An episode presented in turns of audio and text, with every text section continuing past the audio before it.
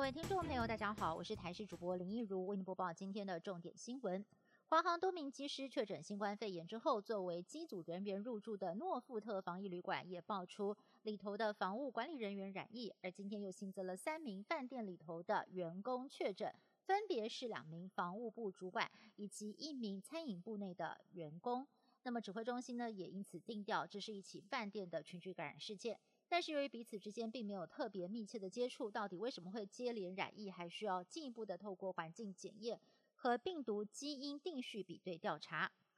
本土疫情持续延烧。指挥中心在今天在公布，按一一二零诺富特饭店主管曾经多次搭乘机场捷运。目前桃捷公司不仅是全线车站大消毒，桃园市长郑文灿也宣布，部分航空机组员不得搭乘机场捷运，违者最高可罚一百万元。另外也传出了有确诊者在十四号到二十九号之间，曾经多次到过桃园机场第二航下的美食街用餐。今天机场人员获报，也立刻疏散旅客，封锁现场进行消毒。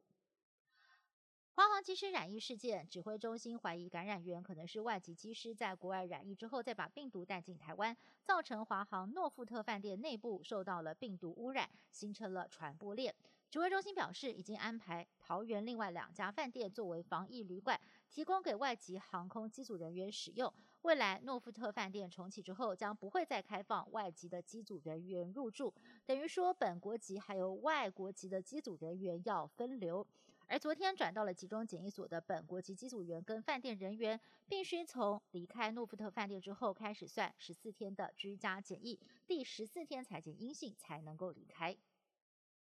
华航诺富特饭店的房务管理中阶主管按一一二零，目前呢因为呼吸重症，正在加护病房插管治疗当中。不过他早在十七号就发病了，后来曾经三度到诊所就医，却都没有被发现。对此，指挥官陈时中曾指出，医师判断是否通报裁剪的警觉性不够。对此，基层医疗协会认为不应该怪罪医疗院所，应该要将这个防疫旅馆的员工健保卡上要做注记。而诊所医师也无奈的表示，按一二零就医的时候，曾经有询问过他的这个职业还有接触史等资料，但是按一一二零疑似没有主动告知，也引发了外界质疑，按一一二零是否涉及隐匿？指挥官陈时中表示，会从双方再进一步的来做确认。至于有专家认为，按一二零的 CT 值二十一，再加上他的 IgM、IgG 抗体都是阳性，推测他会不会是染上了不同的病毒株，引发第二波感染呢？对此，指挥中心回应，初步研判不像是二度感染，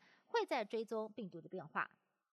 南海主权争议持续延烧，中国捐赠百万剂科兴疫苗给菲律宾，菲国总统杜特地二十八号表示，菲律宾对中国欠了很多感谢，但是在保护国家利益上，马尼拉当局不能让步。不过，菲国反对派批评杜特地把主权当成了交换中国疫苗的筹码，根本就是丧权辱国。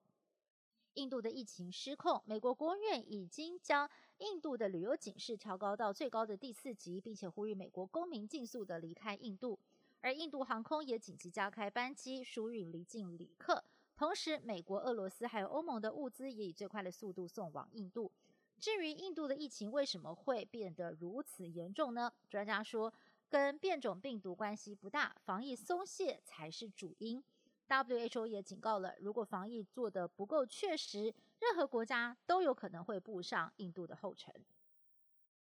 以色列因为防疫有成，最近才开始解封，但是二十九号犹太教传统节日篝火节的庆祝活动，却因为涌入了十万群众。造成了互相推挤，看台突然倒塌，酿成了严重的踩踏意外。目前至少已经传出了四十四个人死亡，其中包括了多名孩童，另外有一百多人受伤，现场宛若人间炼狱。以上新闻是由台视新闻部制作，感谢您的收听。更多新闻内容，请您持续锁定台视各界新闻以及台视新闻 YouTube 频道。